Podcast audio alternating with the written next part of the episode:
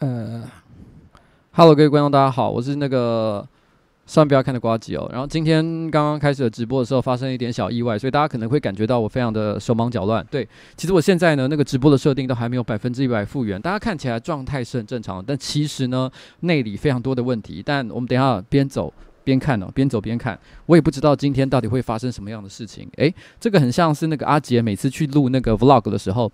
阿杰的有一个口头禅，他最近比较少讲，但他刚开始做 vlog 的时候，他常常会讲，诶，等一下我们就要去那个哥吉拉专卖店了，我也不知道会发生什么事情，然后就接下一个场景哦，这个是以前阿杰一定会惯用的一个一个一个口头禅啦哦，然后，然后 OK 好。但不管怎么样，我们还是边走边看。那其实呢，昨天我在我个人的 IG 上有小做一下直播，聊了一下我们这一次这个走中奖的一个状况哦。那我觉得同样的话，我也不多说，因为事实上其实蔡哥、阿杰也都说了很多，所以我就不多说了。反正简单来讲，非常感谢大家的支持，以及上班不要看全体同仁的一个帮忙。我觉得这一次真的做得非常的棒哦，谢谢大家。我帮的忙不多，唯一的唯一做的一件事情就是我出了四十万去做这件事。作为一个老板，我核准他们用四十万。但严格说起来，我有核准吗？其实我也没有，我只有说钱省着点花，结果大家越花越多，不知不觉花到四十万，完全是一个被唬烂的状态。我一开始问汤马士说：“诶，你打算要用多少钱做这个？”他说二十万。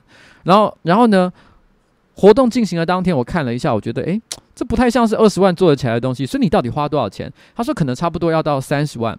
然后后来到了活动结束几天之后，我开始陆陆续续要付厂商的款项，我算一算，已经超过四十万了。我心里想说，汤马士。汤马士哦，你到底在冲三小？然后呢，老实讲，四十万说真的很少哦。如果今天办什么金钟奖、金马奖，你跟他们讲说四十万办这个活动，他们一定说怎么可能？哦，怎么可能可以做到这件事情？当然是不可能哦，因为我们为了要办这个活动，其实坦白说，我们一口气，你知道我其实我常常讲阴德这件事嘛，做人就是要积很多阴德。那今天我们积了过去积了很多阴德，我们从来没有要求任何回报。我们就在这一次办走动奖的时候，一口气全部就跟这些朋友哦、亲朋好友，然后全部一次索讨过来哦，所以这一点我也非常感谢大家，很多用非常低廉的价格帮助我们的一些辛苦的一些工作人员，真的是大家真的非常的厉害哦。那哦，Luxy Girl，Luxy Girl 是我们没有用人情去压迫他们了，他们就是真正的专业工作者。刚我有看到大家提到这件事情，诶，我顺便提一件事情哦。那那个今天的这一次直播呢，所有的款项我将会捐给这个浪人食堂。那等下有时间呢，我再稍微跟大家介绍一下什么什么是浪人食堂哦。然后呃，那个那个这个这一次的这个走中奖哦，然后我有看到一件事哦，就是有观众。不是我们的观众，正确的来讲，应该说是这个蔡依林的观众哦，因为蔡依林最近刚好出了《消极掰》哦这首歌嘛，这首歌的确也很不错。我觉得蔡依林呢，真的是虽然她已经在这个演艺圈哦走红了很长一段时间，但是呢，她的魅力，而且她不断的自我创新的精神还是非常的强大，所以看着她的演出，你都会觉得非常的感动。那她这个歌曲一上一上线哦。一试出，马上就在 YouTube 的这个热门排行榜上夺得第一名，不愧是真正的就是天后。我觉得他表现真的让人觉得很敬佩，就是厉害哦。但是很不幸的是，就是在他的影片出来没多久，我们跟着也出了走中奖哦。走中奖马上就不，我该怎么说？就是不小心就是变成了第一名，然后把他压在我们下面哦。那。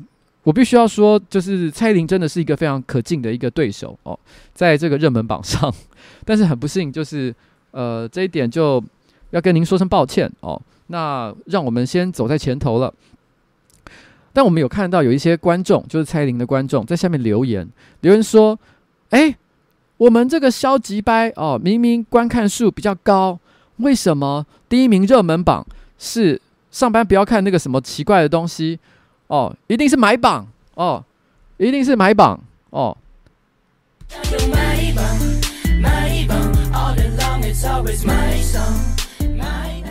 哦，我想要讲一件事情哦，就是 你知道吗？我连花四十万出来办这个活动，我都已经你知道痛苦到就是就是在地上打滚。然后呢，每天我最近吃饭的时候，我都会忍不住打开自己的钱包看，哇，只剩这么一点点钱哦。然后呢，心里觉得压力很大的一个情况，我怎么可能还花钱去买榜？你到底以为我们是一个什么样的公司啊？你觉得司法不公，也不是怪到我们头上来吧？实务上来看，这其实完全完全都是 Facebook 演算法的一个问题哦，哦，不是 YouTube 演算法的一个问题哦。这一点真的不能怪在我们头上，因为其实 YouTube 演算法除了观看次数之外，其实它也非常注重。观看总时间，然后呢，并且加上陌生流量，还有一些其他的一些因素。那当然的，你可以看到我们的这个走中奖呢，其实很明显的，它三个小时的影片，而且观看数这么高的情况，所以观看总时间绝对是消极掰的好几倍之上。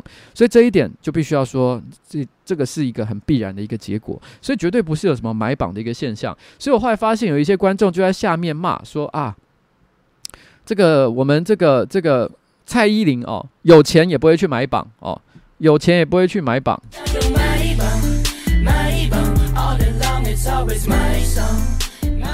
啊，我我知道，我知道，萧蔡依林绝对不会去买榜，但我们也不会的好吗？哦，千万不要以小人之心度君子之腹啊。OK，然后，不过讲到蔡依林，我觉得她。这个优异的这个演艺圈的表现，让我不禁想到，我今天其实正好我看到一篇报道，他是黄子佼写的。黄子佼呢，他其实他他就是采访别人去采访他，这就这么在这个演艺圈打滚，大概我想他应该起码打滚有二十年以上哦。他说：“你有没有什么心得？”他是这样说的哦。他说：“作为他说他是，我就直接引述他的话。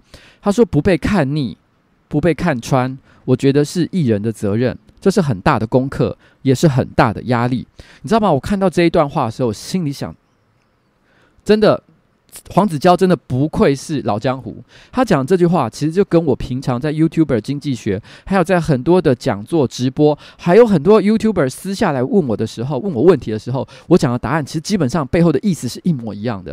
因为其实我们常会看到一些 YouTuber，他会问一个问题，就是说，诶，为什么我觉得我的影片非常的优质？哦，那。曾经观众都很喜欢我，但为什么突然之间，我觉得我做的是更好了？但为什么观众突然之间就是不买单了？是不是 YouTube 的演算法故意在搞我？哦，或者是其实是这些观众无法被欣赏，或者是哪里出了问题，他们百思不得其解。其实我觉得关键就在这件事情上，不被看腻，不被看穿。我觉得是艺人的责任。这件事情其实我觉得也是在过去这三年里面，其实包含我自己，包含上班不要看在内，我们常常放在心里面思考，觉得非常烦恼的一件事情。为什么不断在每一个年年度都要不断的去超越自我，做一些我们以前没有做过的尝试？就是因为我们知道，其实作为一个演出者，作为一个艺人，作为一个网红，作为一个 YouTuber，不管你怎么说，它都是娱乐事业的一种。娱乐事业最重要的一个关键就是你不要被看腻，也不能被看穿。在这个黄子佼的这篇文章啊，他这个采访里面，他有是这么说的，我觉得他讲的非常的精确。他说：“你没有东西了，你给光了，你没有做好准备，你没有生活，你没有去冒险，你没有去 shopping。”你没有去抢过礼券，你答不出这些真正、真正、真真正正的内容。我觉得他这句话其实讲得非常好。他讲了一一长串，他其实想要表达的意思就是，其实他有时候在采访一些明星、歌手，譬如说问问说，哎，你你最近刚推一个什么新歌？他们可能会立刻讲说啊，这一次的 MV 呢，我们到了什么法国去拍，然后呢，呃，我们呃正好找了一个什么其他的一个很有名的这种金钟奖的影帝、金马奖的影帝来配合一起演出。他可以讲出一些跟这个音乐有关的一些事情，但这些事情其实都是行销人员在这个新闻稿里面都写好，大家都可以在网络上找得到的东西。你真的要问他一些跟人生有关的事情的时候，其实他一点都没有，因为他。他们并没有真正还可以再拿出来贩卖的人生，这件事情其实是最可惜的一件事。所以就说这样子，如果你要走得长、走得久，你就必须不断的去自我挑战。就好像蔡依林一样，如果今天她做的歌跟五年前、十年前是一样的，她会这样子让人觉得感动，觉得她的努力非常有价值吗？如果只是她单纯的舞跳得更好，其实这件事情一点价值都没有。而是你除了舞跳得更好之外，你还必须做出全新的一个尝试。我觉得这一点就是蔡依林，我觉得做得非常好的一个地方。我觉得黄子佼这一段。我觉得正好，我是也觉得蛮值得，就分享给大家知道了。我觉得这段真的写的很好。好，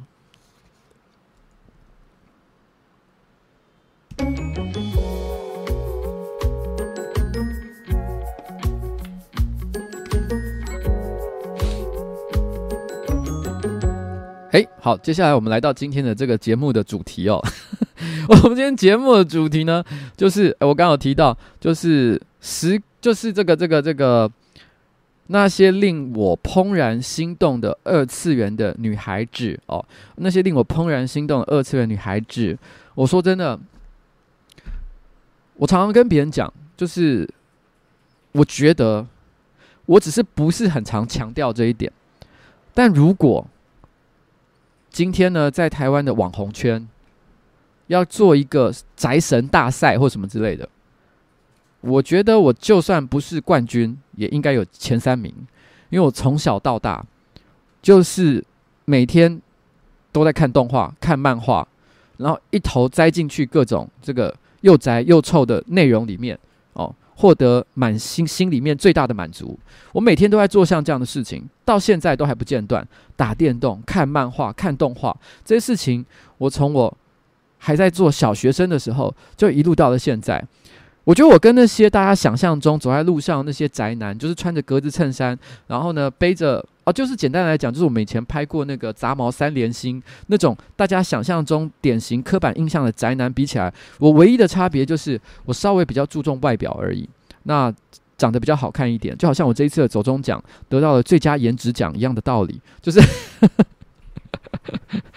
就 是就是，我只是稍微哦，会注重一下这些这些外表的一些细节，但我在我的心里面的本质，其实我是非常宅也非常臭的。然后我非常喜欢各种这个这个这个动漫文化的一些内容。那我今天呢，其实就想跟大家聊聊聊，到底在我以前看动漫画的历程当中，有哪些女性角色呢，曾经让我真的非常的怦然心动，然后想要跟她谈恋爱。然后想要跟她做爱，想要跟她做各式各样的事情。其实这个主题呢，并不是我第一个这么做，因为事实上呢，我记得在一两个月前吧，其实阿杰就有一次他个人直播的时候做做了这个题目，只是因为我必须要说，其实因为阿杰的直播时间应该都是礼拜三，礼拜三正好都是我有点忙的时候，所以他的直播是上班不要看所有成员直播里面，我比较少会去参与的，所以那一天他做这直播的时候，我完全没有。一起跟到，我觉得非常可惜。我还记得那一天我在外面忙完了回家，因为我老婆会看我们公司所有成员的直播。其实这一点讲起来，我觉得蛮感人的。就是我不太确定我老婆是为了什么做这件事情，是真的她觉得很疗愈、很喜欢，所以做这件事吗？还是什么？哦，诶，刚刚有一位罗少杰，不知道是先生还是小姐，说我爱世成，世成是我这个政治团队的办公室的一个助理了哦。那 OK，好，世成，好孩子哦，你不是他女朋友吧？好，那。那个那个秉纯，其实他非常的喜欢看这个我们上班不要看所有的直播。所以那天看完那个阿杰直播，他马上就跟我讲说：“哎，我觉得其实这直播非常的适合你跟他互动，可以现场跟他聊，一定会很有趣。因为你他看的那东西你也都看过，所以你一定很有话聊，你可能会有很多不同的意见。”我心想，真的很可惜。我后来稍微看了一下，我心里觉得我很想聊这个题目。他像他喜欢的一些对象，我就觉得我个人没有特别的喜欢。像譬如说，他非常喜欢呃 GTO。GTO 就是呃里面的一个角色，他今天其实跟我讲讲错了名字，他说我很喜欢丽美，哦，我就说丽美，丽美是那个胸部很大，然后喜欢玩喜欢这个有点天然呆，喜欢玩娃娃的那个吗？然后他歪着头想一下说，哎，对，那个才是丽美，他好像直播的时候把他讲错了，讲成丽美，但其实他说的是另外一个，我忘了那个人女生名字叫什么，好像叫神奇吧还是谁？反正简单来讲就是他喜欢那个两眼颜色不一样，然后天才少女。哦，他喜欢的是那一个角色，在他心目中那是他算是人生当中的 number one 哦，number one。但这个角色对我来说就蛮无感的。哦，我对那个角色，甚至于说 GTO 里面并没有任何一个角色让我有感觉。大家等一下看看我选择的对象，你们大概就知道为什么我觉得这个这个 GTO 里面没有任何一个角色其实是我喜欢的。我没有很喜欢那个角色啊，哦，是黑崎是吗？是黑崎是吗？OK，好，那我们摘了哈，来，我先。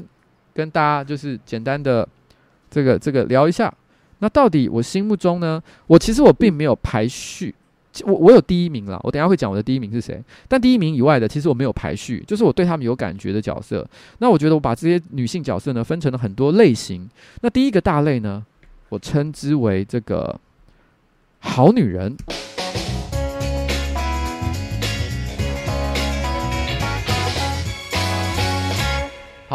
我第一个哦，好女人，好女人就是说，我觉得个性很好，你会很想跟她长久相处，想要跟她结婚，想要跟她交往。我称之为好女人。第一个角色呢是所谓的年川原，我其实不太确定我念的对不对，因为这个字才非常难打。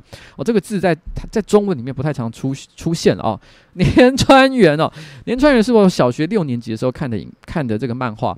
这个这个很有趣的是，这个漫画呢刚好那个谁啊，那个那个诺基啊，哎、欸。诺基他也有看，有啊，诺基你也有看，所以你很喜欢年川缘吗？对啊，你喜欢是年川缘还是他学妹？当然是他啊，你喜欢年川缘是不是？那么聒噪的女生，那他是你心目中的第一名吗？嗯，算是蛮喜欢的啦，蛮喜欢，蛮前面的。谁要当第一名啊？我觉得，对啊，你都要？没有没有，我就是我全都要。二次元我觉得我没有特别的第一名啊，我觉得就是不错而已。OK，对，然后。然后呢，这个角色呢，其实我觉得可能一般人比较不知道一点，因为它还是要稍微有点久。这个漫画叫《Orange Road》，然后它呃中文名称叫《古灵精怪》。那这个角色，因为它其实是国中生的恋爱故事，所以其实整个故事呢，我记得它总共有十六集吧，漫画有十六集，十六集里面什么都没有发生，一直到十六集的最后的结局，两个人才接吻。哇，三小，哎，等一下。我先讲一下，我我要讲一个重点。今天因为毕竟我是要聊我个人喜欢的作品，很多作品其实年代都非常久远，像《Orange Road》起码有三十年以上的历史。所以如果有人跟我说暴雷的话，我真的是无法，好不好？请你就是要接受这件事情，不然我怎么聊这个话题？而且三十年前的漫画你还怪我暴雷，不可以吧？对不对？但是你们是可以回去再翻来看看了。里面他是一个优柔寡断的男主角，呃，徘徊在两个关键的女性角色，一个是学妹，另外一个是他的同学。那这个同学呢，本来在认识他之前是一个小太妹一样的角色，但是因为男主角对他说了一句神奇的话，他跟他说：“我觉得女孩子不要抽烟比较好，因为他正好看到他在抽烟，很坏嘛，小太妹。”结果没想到这个女生居然在他心里面产生了一个像神奇反应的一个化学作用。他突然之间就觉得，好了，算了，那我就不要抽烟好了。我也不知道为什么会有发生这样的事情。这个男的看起来在这个设定上就是不帅，然后也不强悍，然后呢也不太会说话，什么好处都没有。早年的这个日本漫画，应该说说到现在还是，我们常常会幻想有一个男主角，这个男主角什么都不好，不高不帅，不会说话，运动能力不佳，什么都没有。可是。女生就都喜欢他，他们常常都归诸归诸于一点，就是他是个好人，因为他中间一定会做出很多牺牲奉献的事情，让人体悟到说，虽然他是一个臭阿宅或者是一个懦弱的男子，但他其实有一颗热忱的心哦，然后呢，用这方式去感动其他的人。虽然我是想说假卡拜啦，可是对于一个。这个小学哦，国中时代都很吃瘪的男生来讲，其实这样的套路非常的有效。那我觉得像这样的这个年川缘呢，在这个设定上，她就是一个非常强大的女孩子，她非常会打架。然后呢，然后在她眼中，虽然其实这个男主角其实后其实他有交代，他本身是有超能力的，所以其实他的确也有他的优点。但是其实他的超能力一直都是隐瞒所有的人，所以大家都不知道他有超能力。那所以在一般的人的感觉上，这个男生就是一个懦弱的一个男孩子。然后也不时髦，也不有趣，但是年川原一直对他有一种独特的包容，不管发生了多丢脸的事情，或者是呃这个男孩子因为这个三心二意跟学妹在那边勾勾敌，但他就是哦、呃、会包容他的缺点，然后呢一直容忍他，从第一集到第十六集跟他在一起，哇，像这样的一个女性角色真的很棒，我就是喜欢像这样的，你知道可以包容我一切缺点的女孩子，还有什么比这更好的呢？那我觉得这个这个好女孩啊，还有一些很好的类型，像是我很喜欢这个罗德斯岛的这个蒂德利特，这是我高中时代我最喜欢的女性角色。刚刚讲的 Orange Rose 是在我国小的时候，那那个我高中的时候呢，我看罗德斯岛战记，其实它就有点像是奇幻版的这个这个，在设定上来讲，其实就是有点像是把之前的古灵精怪变成是奇幻版，因为男主角一样很弱。哦，就好像是一个 Level One 的勇者，然后呢，他一开始组队就跟 Level 可能三十五的呃妖精魔导士，然后一起组队，就是这个女主角。然后呢，遇到敌人哇都超强，什么英雄王什么之类的哦，都是一些身边的不管是伙伴还是敌人都超强，只有他一个人非常的弱哦。然后身上带着老爸的盔甲跟老爸的剑，听起来就很烂哦，一点一点一点一点强的感觉都没有。可是尽管如此。这个非常长寿、非常美丽，然后呢又非常强大的妖精，还是包容这个弱小的勇者，他所有的一切，哇，这个感觉真的很棒，真的很棒。那当然还有一个角色，我觉得樱无祥子哦，樱无祥子，我觉得也是所谓这种好女人的角色的一个类型。她的设定其实非常的有趣。她樱无祥子呢，就是相聚一刻，她是在讲一个大学生，然后住到一个宿舍。然后那个宿舍的管理员哦，就是樱无祥子，她是一个寡妇。但虽然说是寡妇，其实她的年纪跟这个大学生其实差不多。原因是因为她在念高中的时候就喜欢上她的老师，然后最后相恋并且交往。所以她等于是在高中的时候，哇，这个这个设定本身就好色哦。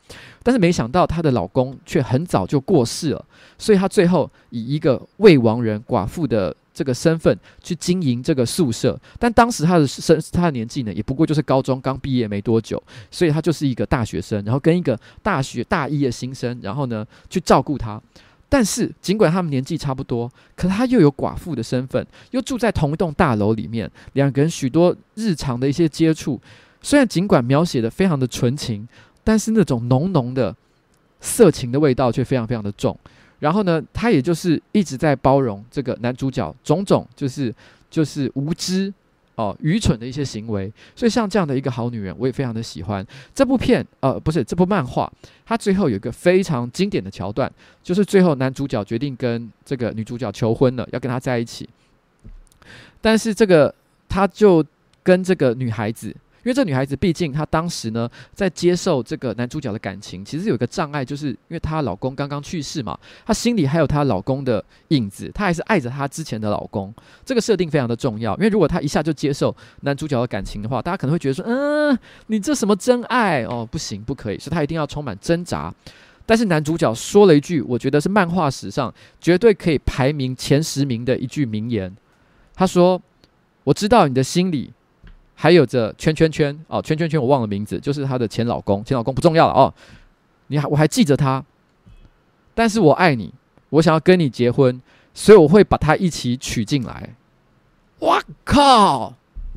这个求婚台词哦，这个告白台词，还有什么比这更强的？太厉害了吧！所以后来他马上就跟他交往了哦。这个这个真的是感动感动哦。然后呢，但我觉得这个这个，因为这个鹦鹉祥子是那个高桥留美子所设计的角色嘛。但是高桥留美子在她所创造过的女性角色里面，我个人认为真正的第一名好女人的冠军哦。其实是这一位，她也是我心目中这个历史上我认为我最爱的一个女性角色，就是拉姆。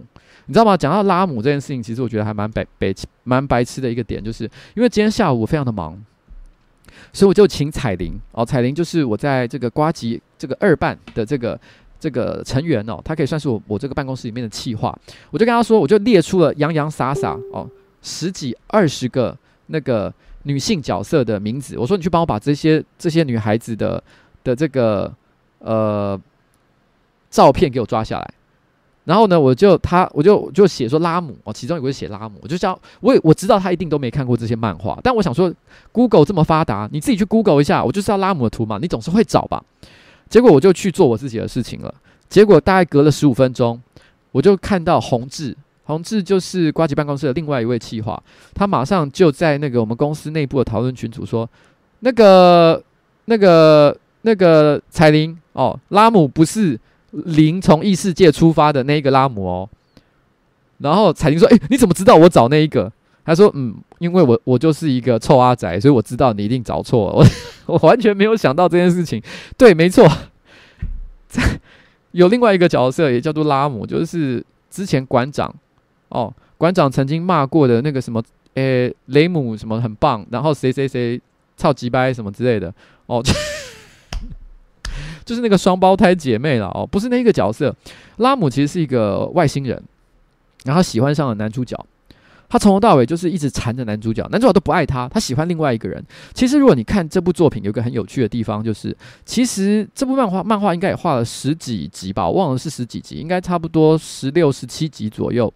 但是前三到五集，你可以看得出来，女主角其实并不是拉姆，拉姆是比较像女二，她是男主角呢。呃，制造一些用来为这个感情关系制造一些戏剧性冲突的一个特殊角色，因为男主角在当时他真正在追求的、喜欢的是另外一个女生，然后呢，但是突然之间从天上掉下来一个就是拉姆，一个外星人。然后这外星人就是一直缠着这个男主角，可是没想到这个拉姆实在太受欢迎了，不知不觉的在整个剧情的推演当中，我们可以看到这个他就被凹成了正宫哦。这件事情其实我觉得蛮有趣的。其实有一个桥段是真正的男主角表现出对拉姆的兴趣，那个桥段我觉得也非常的经典，就是。呃，因为男主角非常的好色，那其实他有一个同学或者是朋友想要作弄他，所以故意就找了一个女孩子，一个可爱的女孩写告白信给他。但他们其实目标就是把他约出来之后，然后呢，然后，然后，呃，呃，然后去取笑他说：“诶，你看，你看，这个女生根本就没有喜欢你啊，什么之类，你都被被骗啦什么的。”哦，其实是要骗他。那那个时候拉姆呢，其实因为。他本来也以为是有一个女孩子对男主角告白，所以他其实很生气，就很爱这个嫉妒嘛，所以他就对他就是施以电击，因为这个外星人的特殊能力就是会电击男主角。但是没想到后来男主角去赴约的时候，他偶然间发现原来这一切是一个恶作剧。他本来很生气，他就心里想说：“哼，Darling，因为他都叫男主角 Darling 哦，亲爱的，Darling，大讨厌的 Darling，你就去你就去丢脸好了，我才不要管你呢。”可是他转念一想，他觉得如果他真的很丢脸的话，他可能会很难过。所以他突然之间，因为他平常就是都是打扮成这个样子哦，就会穿着比基尼，非常性感的一个样子。然后他突然转念一想，他就换上了一般人的服装，然后呢绑了一下头发，就换了一个装扮。然后呢就在那个他的男主角，然后在那边徘徊，等不到这个女孩子赴约的时候，他突然过来，那缓缓的牵住她的手，说：“走，我们去约会。”所以让这个男主角不至于在这个恶作剧当中，然后被取笑。然后等到他们走远了，拉姆其实他自己想，我也不要自讨没趣，所以他就把手放开，因为他是外星人，所以他会飞，所以他就准备要飞走的时候，突然之间男主角就是朱星当，就是也握住他的手，就跟他说：“其实我们还可以再散步一下下。” Oh my god！你知道，在我高中的时候看到这个桥段，我都要发疯了吗？我心里都觉得，天哪，拉姆你好可爱哦，我真的好爱你。如果有像这样的女孩子的话，我一定会好好珍惜你，绝对不会像朱星当这个可恶的坏蛋。我爱你。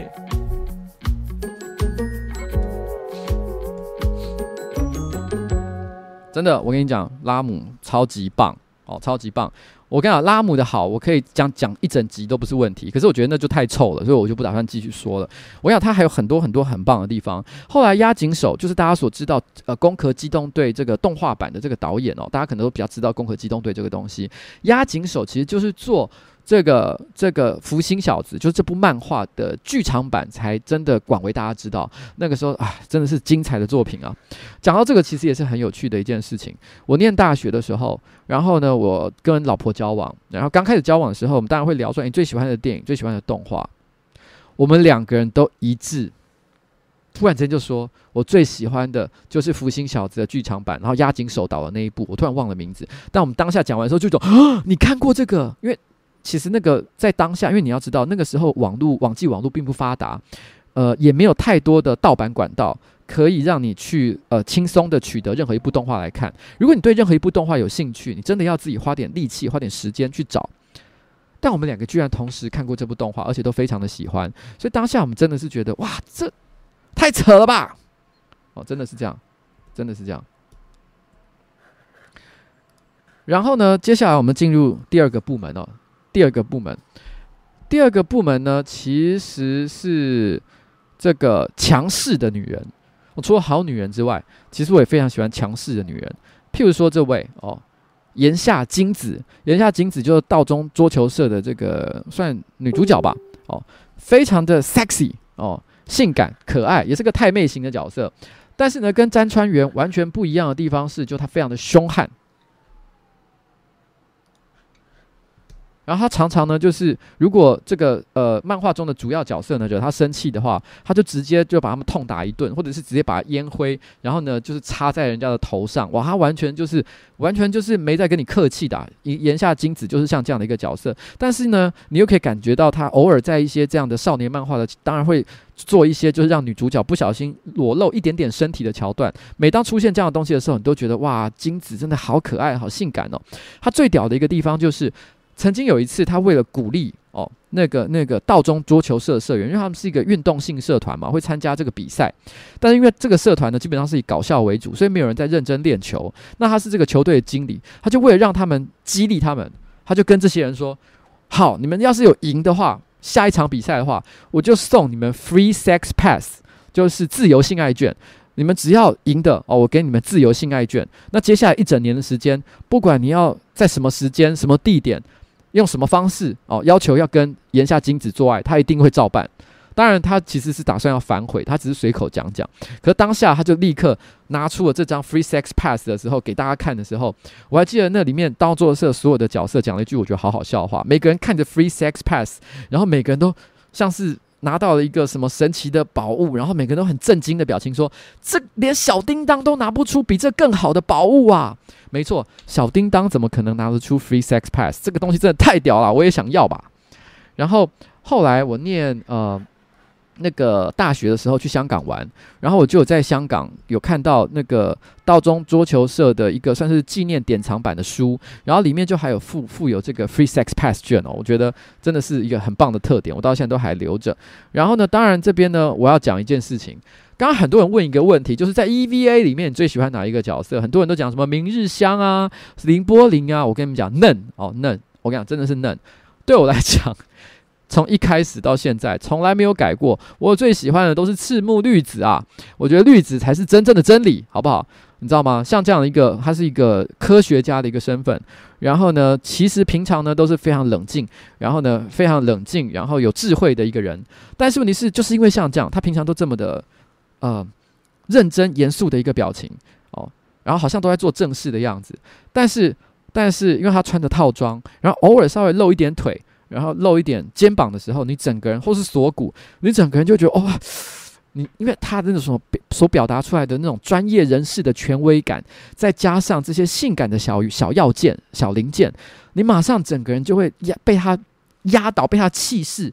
然后呢，压倒在地上，心里会想说：“绿子，你想对我做什么都可以，拜托你，绿子，我爱你哦。”这种感觉，绿子真的好棒哦！我想，我就是喜欢赤木绿子像这样的一个角色。不过，必须要说一件事啊，有一点遗憾的，就是说，也不能讲遗憾，因为你也知道，知名的动画动漫画都会做很多这个同人志嘛，色情的同人志。那在几乎大概百分之五六十以上的色情同人志里面，赤木绿子哦。都是有老二的，虽然虽然在这里设定她是她是真正的呃真正的一个女性角色了，但是也许就是因为这种强势的感觉、强势的个性，所以呢，他们在都喜欢设定他其实是呃呃扶他哦，就是有阴茎有老二的一个角色。我刚说有点可惜，其实也没那么可惜，因为这样的角色我也是可以的哦，只是。只是一般人可能会有一点点吓到哦，有一点觉得恐怖，但我个人是觉得这样也挺不错的啦。但我觉得绿子这个角色，除了他的权威感、专家的这种权威感之外，还有一个比较特别的点，就是因为剧情推演到后面，你就会发现这个角色呢，乍看很聪明，但其实脑洞非常大哦，因为他就是痴情的单恋其中一个剧情当中的角色嘛。所以导致别的时候他都很正常，但是只要牵涉到他内心的最爱的时候就不正常哦。所以你会有一种感觉，就是他的洞你永远无法填满，嗯，就是那种遗憾的感觉。但这种遗憾的感觉呢，某种程度上来说也是蛮 sexy 的啦。嗯，好，OK。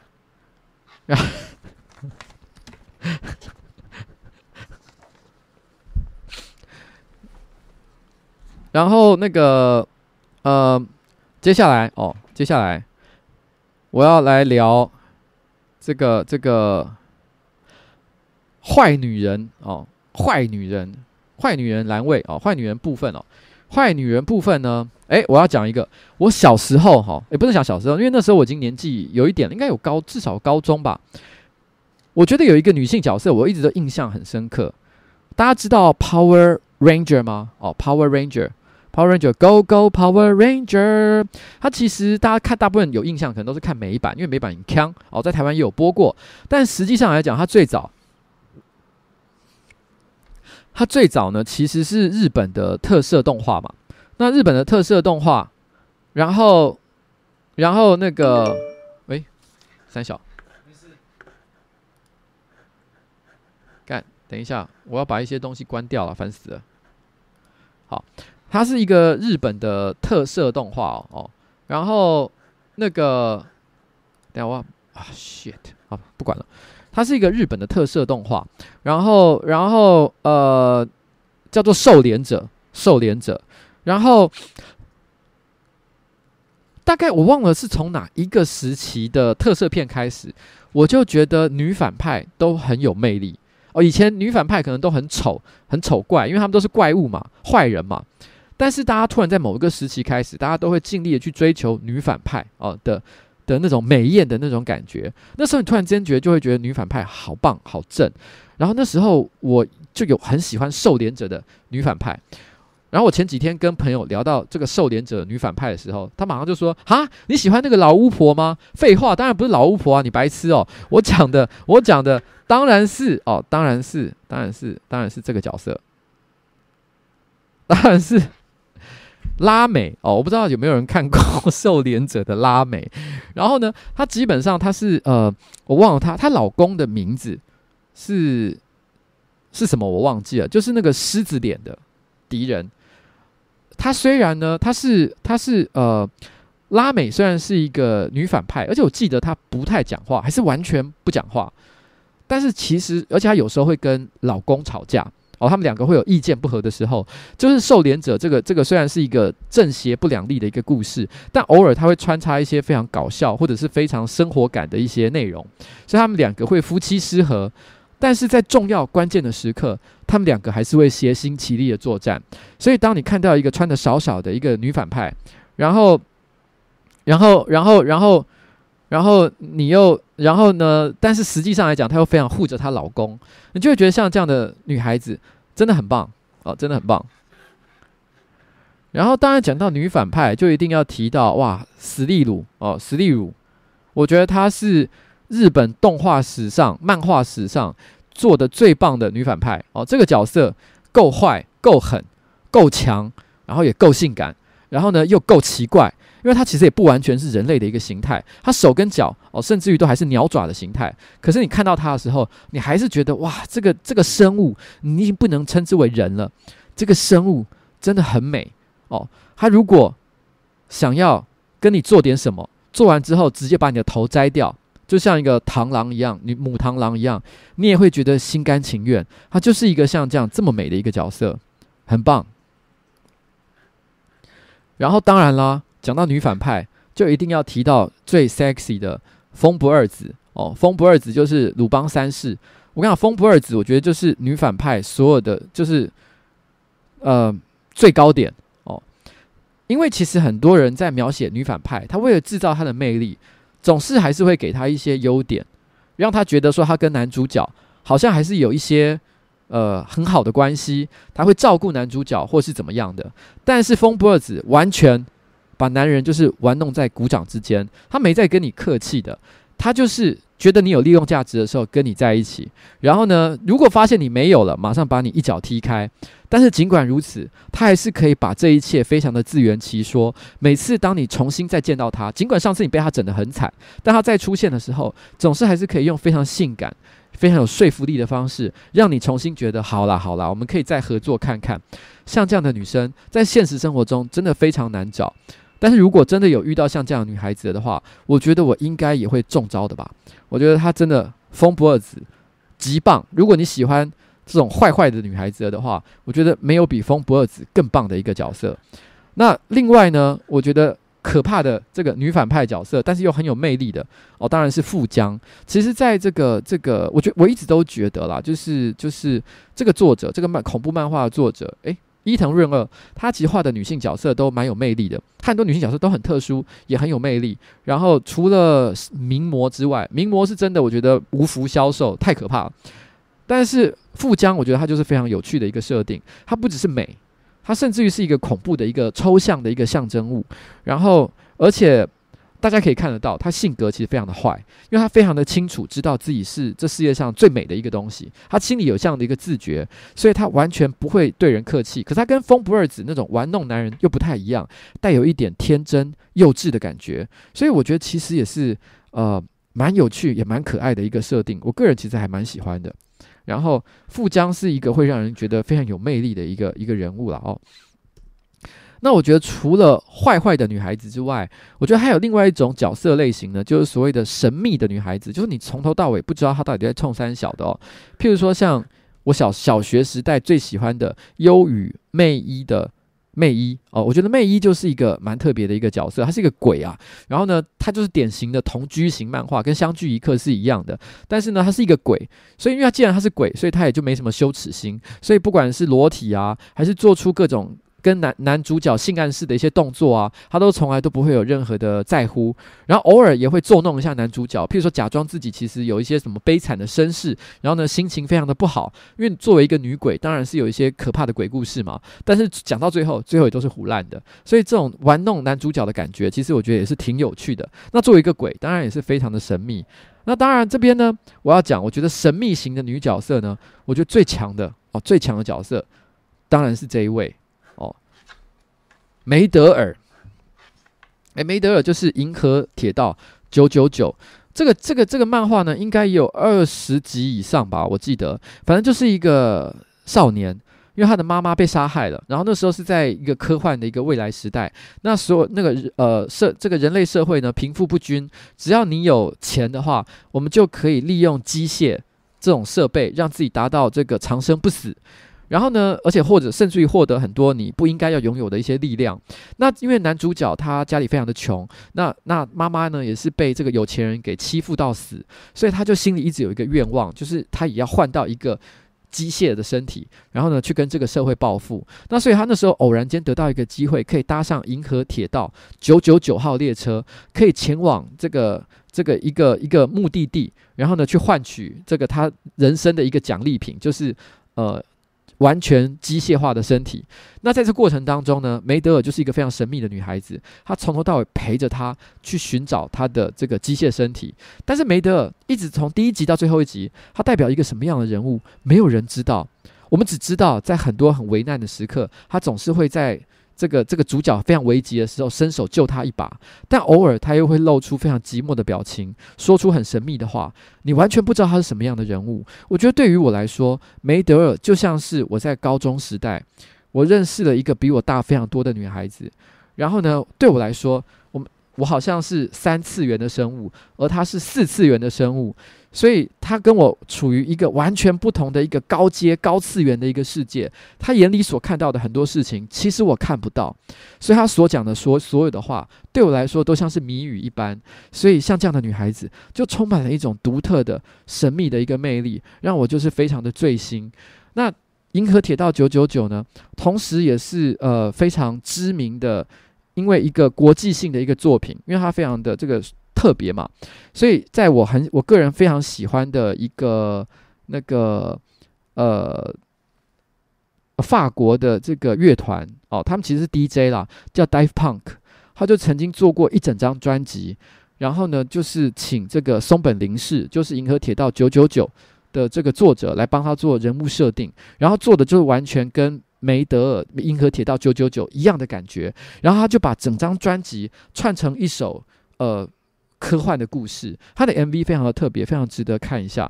那我现在这边呢，就播放一首 Dive Punk 哦，在这个他跟这个松本零士合作的专辑里面，然后我个人最喜欢的一首歌。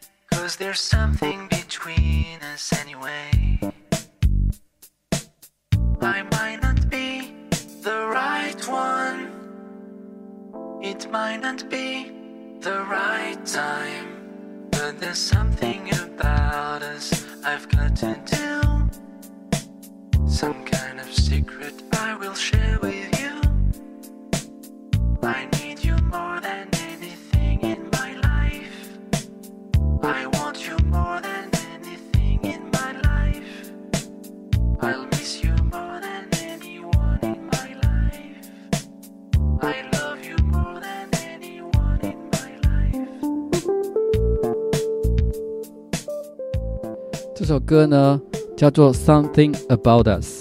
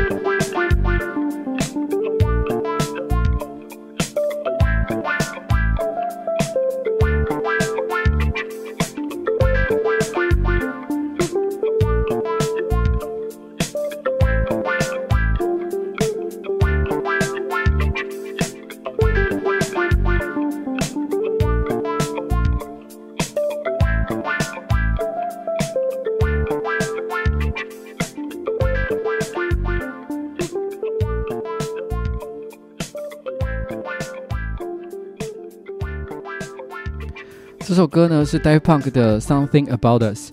他这首歌的歌词就是说，你知道，也许现在不是最好的时候，然后呢，也许我们两个也许就是不适合在一起，但是铁定我们两个人之间有些什么东西，有些什么化学作用，就是像这样子，像这样子一点淡淡的，但是似有若无的一个感觉。然后他就说讲 Something About Us。OK。很多人可能在这一生也都会有像这样的一个对象吧。那我们接下来呢，进入下一个哦，下一个单位，诶，下一个单位，黑肉妹哦，黑肉妹。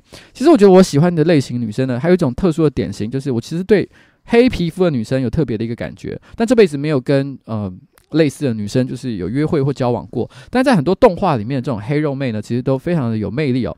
然后呢，举个例子来讲。呃，有老的也有旧的，因为刚刚有人在说，哎，你是不是都只看旧的动画哦？因为的确我讲了很多老的，可是我必须要讲，你要想我最会发情的时候，当然是我念高中、大学的时候，不是说后来的角色不好，而是我现在已经不太发情了嘛。重点是这个样子哦。那我觉得黑肉妹哇，我觉得第一个，我当然先讲老一点的《罗德斯岛战记》哦，《罗德斯岛战记》，哎哎哎，谢谢哎，Lin Fred 哦，Lin Fred，《罗德斯岛战记》呢，其实它是这个这个。呃，刚刚前面也有提到蒂德利特嘛，蒂德利特有个对立面的角色呢，然后他是他是黑妖精哦，白妖精跟黑妖精嘛，那这个这个黑妖精的名字叫比罗蒂斯哦，哦，我有点差点忘了他的名字，他就是相对于他哦非常性感，但是问题是呢，但是虽然是个反派，但是他确实也是对于感情非常的专一，所以也是一个会让人觉得呃，不管是活活着还是最后牺壮烈牺牲了，都是让人觉得非常可惜的一个角色。哦，他非常的棒哦。然后，呃，当然了，我觉得很多人讲到黑肉角色，我们就忍不住会想到《幸运女神》里面的乌尔德。我必须要说，我今天本来要去找乌尔德的图的时候，我有输入乌尔德这个关键字，结果跑出来都是神魔之塔，妈的！哦，现在这个 现在这个乌尔德，大家想到的已经不是哦幸运女神，而是这个神魔之塔。那乌尔德呢？就我必须要讲一件事，我没有很喜欢幸运女神。这个这个漫画，因为原因关就在于女主角哦，就是女主角不是她沃尔德，是她的沃尔德的妹妹哦，她是女主角，她是女主角的姐姐。那这个妹妹这个角色呢，我觉得非常的不像人类哦，基本上就是她她身份是天使，但是是女神，但是也太女神了，非常的圣洁，圣洁到你无法对她产生任何的遐想，然后。既然你无法对他产生遐想，你当然也无法爱他。这样的角色其实非常的奇怪，我完全不懂为什么要塑造出像这样的一个东西出来。我没办法对他产生感情，但是乌尔德就不一样了。相较于他的妹妹圣洁的角色，他稍微带一点坏，有七情六欲，但他同样非常的喜欢男主角，但是他也非常的识大体，因为他知道他妹妹的幸福才是最重要的，所以在很多关键的时刻，他还是会稍作退让。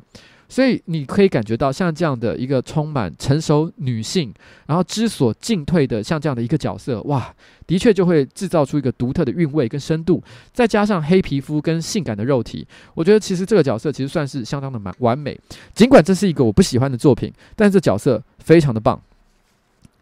然后呢，啊，接下来我觉得哦，黑肉妹里面，我个人最喜欢的角色啦是克斯卡，但克斯卡这个角色。要谈她的时候，你总觉得是稍微有点困难的，因为她非常的可爱，她是个短头发俏丽的一个女孩子。然后呢，在她在烙印勇士刚出来的时候，她是一个相对来讲非常谨慎、非常保守的一个个性。但是在最后，跟男主角还是培育出了一种感情、一种情愫出来。最后两个人在这个野外一场大战之后，哦，就我说的大战不是他们两个人大战，是他们跟怪物之间的大战之后，两个人都负伤了。然后呢，躲在一个洞穴里面，结果两个人刚才那个一时天雷勾动地火哦，然后呢，就两个人就开始就是大战了起来，变成是他们两个人的内战，然后呢，非常的快乐。这一段我必须要说是因为这个漫画家哦本身画技高超，然后角色塑造非常的棒，所以你看这一段的时候血脉喷张，虽然页数不多，可是我觉得跟看 A 漫根本没有两样，尤其是那段时期的烙印勇士。因为现在烙印勇士已经没有那种感觉了，但当年那个时期的烙印勇士，我觉得他几乎已经可以拿来当 A 漫使用，真的非常的厉害。然后你当下看的时候，你真的觉得哇哇，这女生真的又可爱又棒。但没想到这么棒、这么浪漫、这么幸福的一个时刻，才过没多久，哇，下一本马上直接就进入这个这个烙印勇士最悲惨的环节。那最悲惨环节呢？我就不多说它是什么，但基本上就是克斯卡，然后呢，在遭遇了这个悲惨的环节之后，整个人就智能退化，变成小朋友，所以非常的可惜。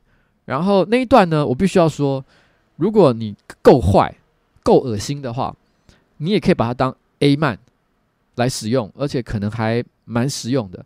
但如果你稍微有点良心的话，你就不会这么做，因为克斯卡是个好女孩哦。那我就我这样讲有点模糊啦，没看过的人一定不知道我在说什么，但看过的人就懂，好不好？就是我希望大家对克斯卡还是保有一点尊重，就是这个样子。嗯，然后。OK，然后呃，不过讲到黑肉妹啊，我这个就一定要讲一件可怕的事情。我今天下午在跟阿杰还有那个那个那个小欧他们哦，正好聊到动画的这个话题。我就说黑肉妹我们都很喜欢，因为阿杰也说我很喜欢黑肉妹，然后我们才跟着就想，诶，那我也蛮喜欢黑肉妹。这黑肉妹怎么样怎么样？聊着聊着，我们聊出了各自双方都喜欢黑肉妹之后，突然之间小欧就插嘴了，他说我也喜欢黑肉妹，我喜欢兰莉亚。兰莉亚是三小哦，《海底两万里》里面的角色哦。那基本上她是个未成年的小女孩啊。小欧，我整个傻眼，我整个吓到，我就说小欧，兰莉亚是可爱没有错，但是《海底两万里》里面她应该只有我忘记她的设定是多少，但是应该是十四十五岁左右而已。你居然是喜欢这种女童，这样子 OK 吗？兰莉亚可以吗？我跟你讲，这个我是不太能接受的哦。但是我后来。我要找兰莉亚图的时候，我发现一件事。其实我仔细回想，兰莉亚在动画里面的感觉，的确就是一个小女孩。你要对她有产生性幻想，我个人觉得非常的恶心。但是后来，因为坊间就出了很多她的一些公仔嘛，一些人偶，譬如说像这一张，其实都做得非常的性感。如果是刚刚那一张的，完全幼体化的，就是儿童版的这个兰莉亚，我真的觉得不太好，我也不行。可如果是这个版本的话，我坦白说可以哎，怎么办？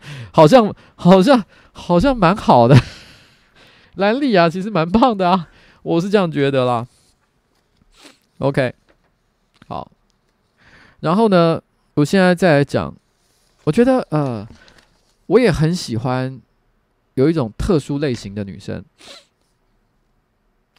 就是肉感的女生。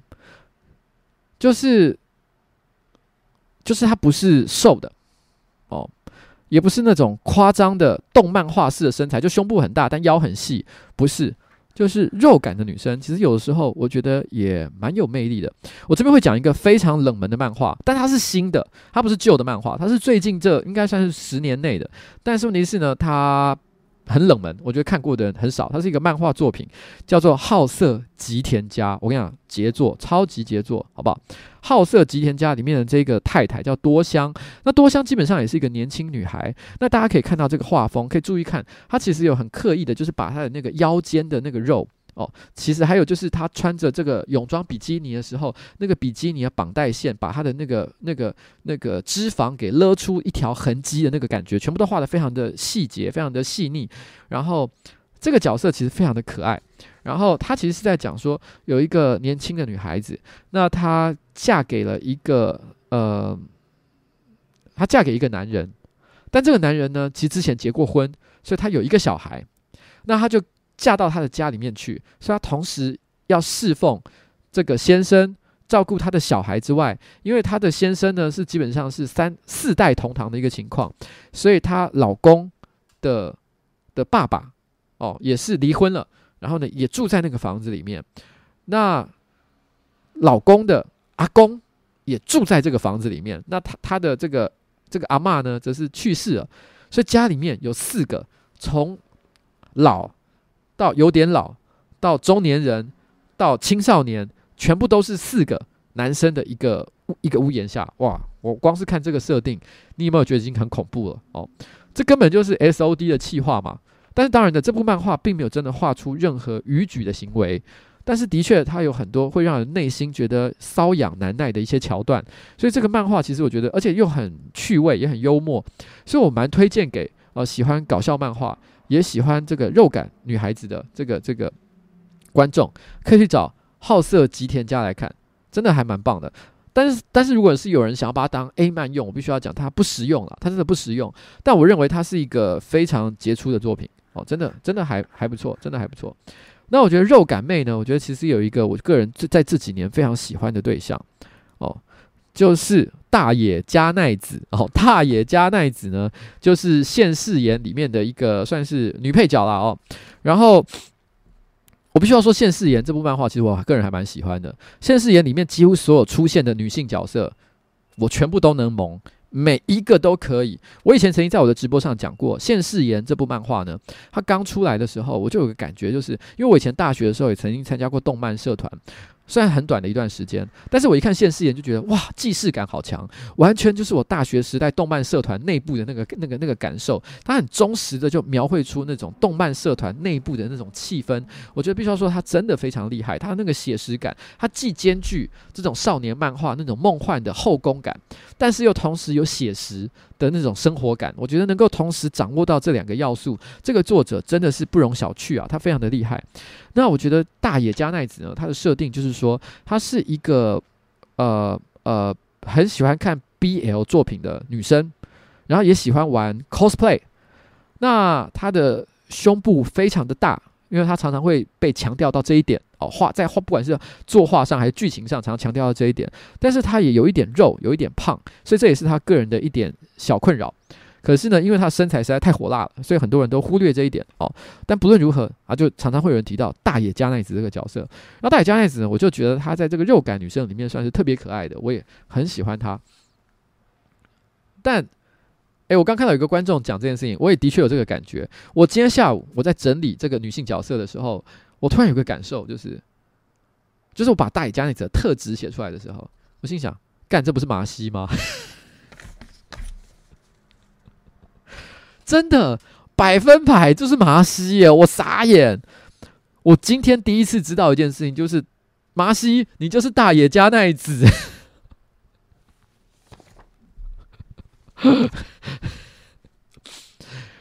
我是我要先讲一件事情，就是避免大家误会我。我是先写我对大野加奈子是真的蛮有感觉的，然后我才想到他跟麻西是一样的这件事情，不是不是倒过来的一个情况。这这这真的是。神扯！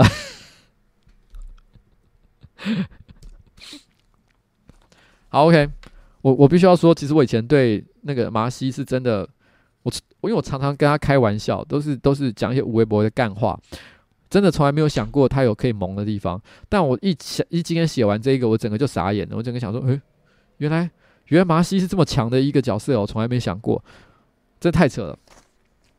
但是我必须要说啦，就是我刚刚有讲现世言里面的每一个女性角色，我都可以萌。其中有一个角色，我觉得也很棒哦。她在第二部的时候才出现哦，第二部的时候才出现。这个人是谁呢？哦，这个人是谁呢？他的名字叫做波户贤二郎哦，贤二郎。诶，奇怪，女孩子怎么会叫二郎贤二郎呢？因为他是男的哦。有一句俗话说得好，就是男孩子才好不会怀孕哦。说的就是波户贤二郎，像这样的一个男孩子，他一开始呢只是喜欢扮女装，他有说过他并不喜欢男生，他并不是 gay，他并不是同志哦，他就只是单纯的觉得扮女装很好玩哦。那在英文来讲，我们叫 cross dresser 哦。他说认为自己是一个 cross dresser，他喜欢穿女装，可在穿女装的时候呢，他会忍不住进入一个角色扮演的状态，他内心会有第二个人格会开始萌芽，忍不住他就会开始他的第二个人格会开始想象他自己。跟这个社团学长交往的一个状态，所以不知不觉的你也分不清楚他到底能够说是同志吗？还是说是一个变性欲者，还是一个普通的 cross dresser？你已经分不太清楚了，因为在他的设定里面实在太复杂了。因为他只要一换回男装，他就会觉得这件事情是不存在的。但是问题是，只要他一换上女装，妈的，他就是喜欢学长，怎么会这么神奇的一个角色？但他换上女装，他的设定是他换上女装就是这么的可爱。然后他有一个非常萌的一个设定，就是因为他平常不会穿女装出门，所以他会把女装就是放在背包里啊，带在身上啊。然后呢，到了他觉得需要穿女装出来的时候，他才去换。可是平常学校没什么方便的地方可以换，正好学长就住在呃这个学校附近，所以他会跟他的学长借他的房间，他有他房学长房间的钥匙，所以他常常去他学长的房间换完衣服再走走出来。然后呢，就是变成女装版的这个波户贤二郎。我必须要说，这个设定实在超级萌的，因为你你设想，你是那个学长，有一个像这样的，该怎么说？女孩子啊，女孩子会去你家换衣服，这么可爱，这么香，她可能还坐在你的床上休息。我的天哪，这什么东西？萌到爆炸啊！波户贤二郎，我真的很棒。然后，然后当然了哦，因为既然讲波户贤二郎很萌的话，我也必须要说，其实我觉得春日不樱也是很棒。春日不樱的设定呢，其实跟岩下金子就是道中周有社其实还蛮像的，两个几乎我刚刚讲的话可以直接照抄过来，我觉得也没有太大的差别。我觉得春日不樱也是一个很棒的角色，我个人也是尬意哦，她就是一个强势的女角女性角色，然后真的每一个角色都很棒。但是讲到这种伪娘系的角色呢，当然你就一定要提到我认为一个非常原主而且非常经典的一个角色，诶，这个人是谁呢？这个人当然就是乱马。哎，我跟你讲，我个人觉得其实其实因为其实在这个。呃，乱马二分之一也是一样，是高桥留美子的作品里面，其实它里面有非常多的女性角色，什么菊、什么右京啊、三浦啊，各式各样的角色，它其实很多啊，多到我都数不出来了，我也没办法完全背出来。可是我内心一直都觉得，我心中的 number one 其实就是乱马，因为你知道乱马这个角色其实非常有趣的地方，就是因为他本质是男生，所以他时不时，所以他对他来讲，裸体根本不是个重点，因为他也不太在乎，他不觉得自己是女孩子嘛，所以他在剧中是随时随地都在。呃，露胸部的，他基本上就已经，他既是一个男主角，但同时又是这个漫画当中的色气担当，专门负责给大家看胸部。所以其实对于呃青少年来说，这是一个刺激感很强的一个角色。那同一时间，因为他他这个角色他有设定他个性上一个狡猾的地方，他明明对男生没有任何的兴趣，可是他知道他身体。肉感的性感程度在哪里？所以他总是时不时的会利用他的身体去色诱，呃呃，漫画当中的其他的男性角色，去达成他的一些目的。所以当你感觉到这种小恶魔的个性的时候，你又会很想，就是趁着他哦，你会幻想一个场景，就是乱马呢，他可能又想要使坏了，于是他就色诱你，但他以为他功夫高强，所以呢。他他，当你当你真的上钩的时候，你想要扑倒他的时候，他一定可以把你踢走。但如果你功夫练得够好，他踢不走你，他就这样子硬生生的被你压倒在床上的时候，他刚刚那些色诱，他本来以为他可以全身而退的，这个时候他露出了恐慌的表情。这样的发展是不是很棒呢？就是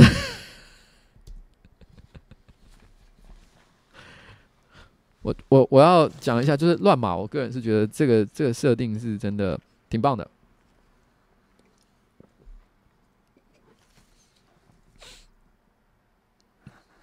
好，然后但当然的啦，我觉得那个最好的色气担当角色哦，当然是三浦啦。其实很，我必须要说，三浦这个角色有点有一个尴尬的地方，就是他的设定有九成其实跟拉姆是一样的，他就是乱马二分之一里面的拉姆，只是他一直都没有扶正成为真正的女主角。但是如果你今天要问纯论乱马二分之一里面哪一个角色最 sexy 最可爱，当然是三浦啊，旗袍真的是非常的无敌啊，他对男主角的爱也是始终如一，然后呢，他也不吝啬。随时去给男主角或是观众一些福利，因为其实有些呃像女主角或者是其他的一些角色，当他在面对要喜欢男主角，想要给他一些好处，他们都会有些顾忌，因为身为女孩子的一些顾忌嘛。可是三浦就是一个。一条线直接往前进，他从来就像一个火车头一样，他是不会后退的。当他觉得我现在要进攻的时候，他就会直捣花心，他是绝对也没有在跟你客气。像这样的一个类型的角色，所以其实这角色呢，就也会让人感觉到，就是他在很多地方会让人感受到那种满满的那种那种色情的一个感觉。那。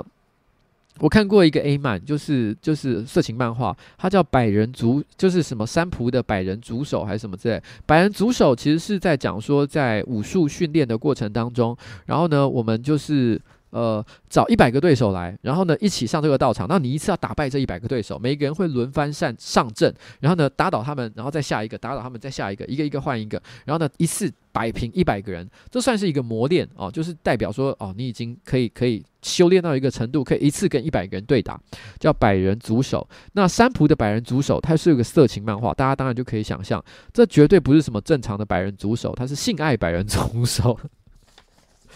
哦，这个故事其实也是挺不错的。然后，不过仔细回想了，我那时候就跟阿杰讲哦，就说其实想一想，像阿杰喜欢呃 GTO 里面的角色嘛，GTO 角色我不喜欢的原因就是他们太写实了，太像真实世界当中的高中女生哦。虽然也是有些幻想的成分啊，但是我就一说它的设定上来讲，写实现实感是很强的。可是我喜欢幻想感比较重的一些角色，举例来讲，就像山浦一样。现实生活中，你哪里会遇到中国来的旗袍功夫女孩？不可能嘛！你不会遇到像这样的东西嘛？所以你就会觉得这东西非常的梦幻，你就会特别喜欢它。不过阿杰就吐槽我，他就说有啊，就杨紫琼。我当下想，对，你说的没有错，杨紫琼就是中国功夫女孩呢。而且我觉得啦，虽然杨紫琼现在年纪稍微有一点点大了，可是你在看那个。卧虎藏龙的时候，其实我觉得那时候的他仍然是非常的有魅力。然后最近呢，其实杨紫琼也蛮常演一些国外电影，像《零零七》的杨紫琼，我个人也觉得很棒。然后，然后最近你看《Star Trek Discovery》哦，诶，是 Discovery 吗？对，应该是 Star Trek Discovery。就是如果你去 Netflix 上面看最新的 Star Trek 影集里面，那杨紫琼也有客串一个角色，呃，也不能讲客串，她其实是一个蛮重要的配角。那在这里面呢，她是演一个女舰长，然后呢，她操纵一台，就是负责指挥一台这个这个 Star Trek 里面的新舰，叫做神舟号哦。然后，然后，所以在这里面呢，她也是一个非常强势的角色。然后在这个剧情的后半段，因为这个就真的是爆雷了，前面是讲设定嘛。还出现另外一个版本的杨紫琼，哇，那个角色超级棒啊，完全就是打中我的内心，超级爱的哦，又强又坏，成熟、魅力、性感，全部都有哦。中国功夫女孩杨紫琼超棒哦，我很喜欢，我很喜欢。好了，然后接下来呢，我要进入到今天的最后阶段。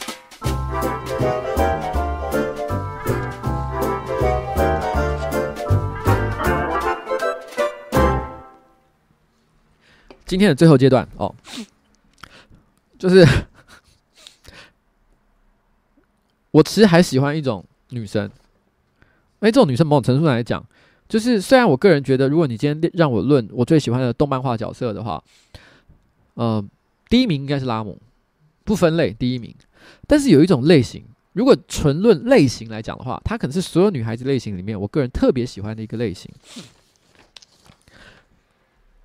这个类型我不知道该怎么说呢，让我直接用范例来讲好了。我先举一个例子，这个人叫做小病毒，他出现在《面包超人》里面。然后，但是我要先讲，他看起来像小朋友，但是你你要知道，他不是人类，他是一个病毒哦，他是个细菌，她是细菌王的妹妹哦，所以她的年龄并不重要。然后非常的可爱，然后呢，调皮捣蛋。然后，我其实说真的，我不开玩笑。我以前有很长一段时间，我不知道为什么，我只要看面包超人，我就会期待小病毒出来。他只要出来，我就觉得很兴奋，因为我觉得他好可爱，好想跟他交往。然后他所做的所有的一颦一笑、一举一动，他讲的每一句话，我都觉得啊，怎么那么棒哦，可爱，可爱。但她不是小女生哦，她是病毒。我要再强调一件事，我会把它归为同一类的。还有另外一个女生，这女生就比较正常一点，但我猜你们没看过哦。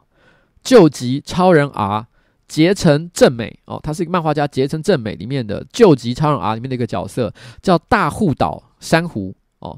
然后呢，就是一个短头发，然后然后。非常给觉给人感觉到中有点外形虽然很中性，可是个性可以感仍然感觉得到，就是小女生可爱的那一面，像这样的一个，然后又有一点天然呆的一个角色，她有点像一个小男孩一样，但是但是但是其实就是一个可爱的女孩子。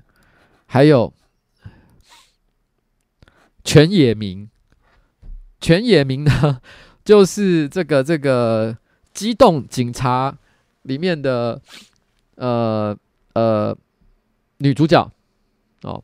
大家可以看到她的造型，就是说她基本上也是短头发，然后呢，因为很喜欢操纵机器人，然后所以她的个性本身非常的阳刚哦，但是她仍然会有女性化的一面，也会跟也会想要谈恋爱，然后也会害羞，然后也会有可爱的时候。但是大部分的时候，他的行为就跟一个一个小男孩没什么太大的两样。我曾经有很长一段时间，我觉得全野明真的好赞哦！我重复看那个那个机动警察，不管是动画还是漫画，好几遍，很多时候都是为了看全野明。全野明真的超可爱的。然后，呃，我人生第一次那个那个遇到我老婆。是在福大的时候，其实我以前有讲过。然后是在开学的第一天，他穿着一件格子的衬衫，然后牛仔裤，然后剃的短头发，差不多就是全野明这样的发型。然后脸很清秀，我看看着他的侧面，我心里分不太出来，他到底是长得很秀气的男生，还是很帅气的女孩子，我分不太出来。然后我就跟他搭讪。我就说：“哎，同学，你是来，你是在看课表吗？”这是我跟他讲的第一句话。在我当时的心目中啊，其实他就是，他就是全野明啊。在我那个时候的心里面来讲，我就有一种在现实生活中遇到全野明的感觉。这就是我那时候跟他第一次见面。真的，老婆，你要相信我。我老婆到现在还常常会怀疑一件事情，就是她认为其实我在大学时代最喜欢的其实不是他。他每次都跟我抱怨这件事情，我要跟你讲，没有，我第一眼见到你是我全校第一个跟你讲话的人，你以为我是为了什么？哦，真的，你也知道，机机动警察，我看了非常多遍，这些都是有原因的，你要相信我，好不好？就是这个样子，所以在今天呢，节目的最后哦，我放一首歌，这首歌呢是之前有一次我想要放，但是没有放成功的。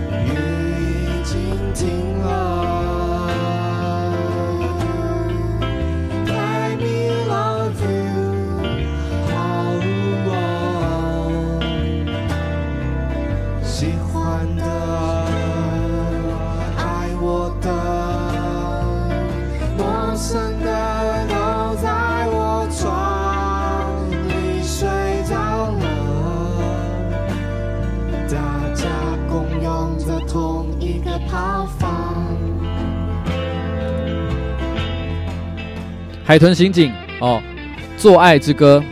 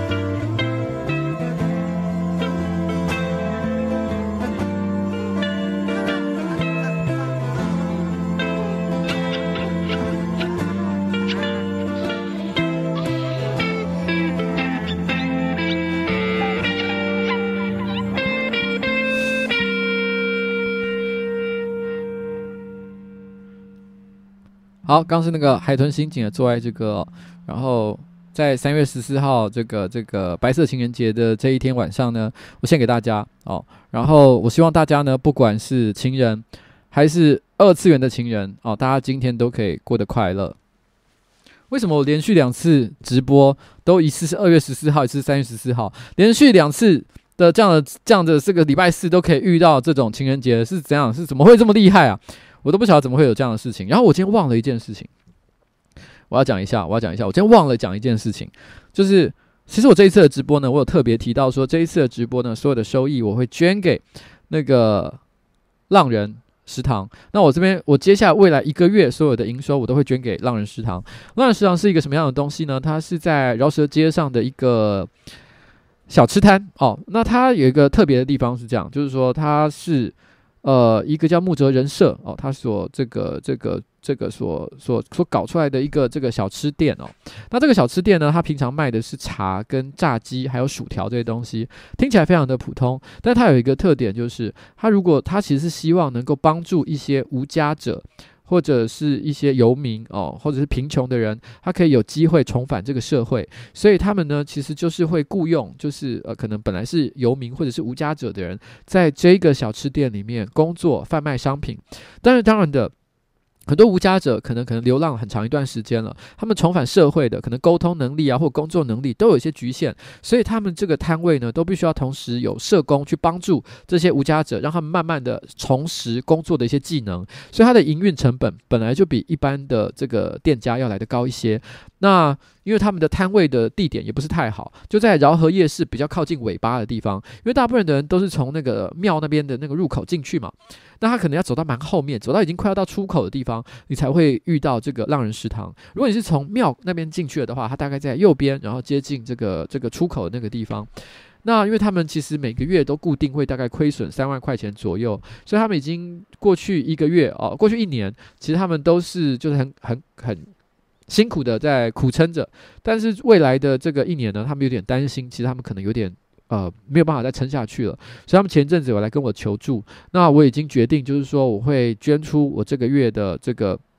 这个收益，然后还有我本身，我也会自己再另外加码，然后捐出一些钱去帮助他们，尽可能让他们可以多撑几个月，然后呢，甚至于慢慢的生意好转，可以有更好的一个呃，可以变成是说可以自己永续经营的一个社会企业。所以我会希望，如果你们也支持像这样的理念的话，你们可以除了捐款之外，你们也可以，如果正好你也是台北人，或是你要来台北玩，你去饶河夜市的话，你也可以买一份他们的炸鸡吃吃看，呃。虽然通常来讲，我做影片是不爆雷的。诶，谢谢谢谢谢谢虎哥威风跟 Bruce Chan、Bruce Chan 何伟成跟 Mark Tom 哦。然后，呃呃，虽然我是做影片不应该爆雷啦，但是下一支 Life 周记里面，其实他们也会出现一下下哦，然后让大家知道一下这个摊位到底在哪里啊，卖的是什么样吃的东西，会给让大家看到一点点，好不好？那下周的 Life 周记呢，就就再见。然后呢，还有下周的这个直播。OK，那就这个样子啦。嗯，拜拜，拜拜，拜拜，拜拜，拜拜，拜拜，拜拜，拜拜。最后就是要跟大家说拜拜。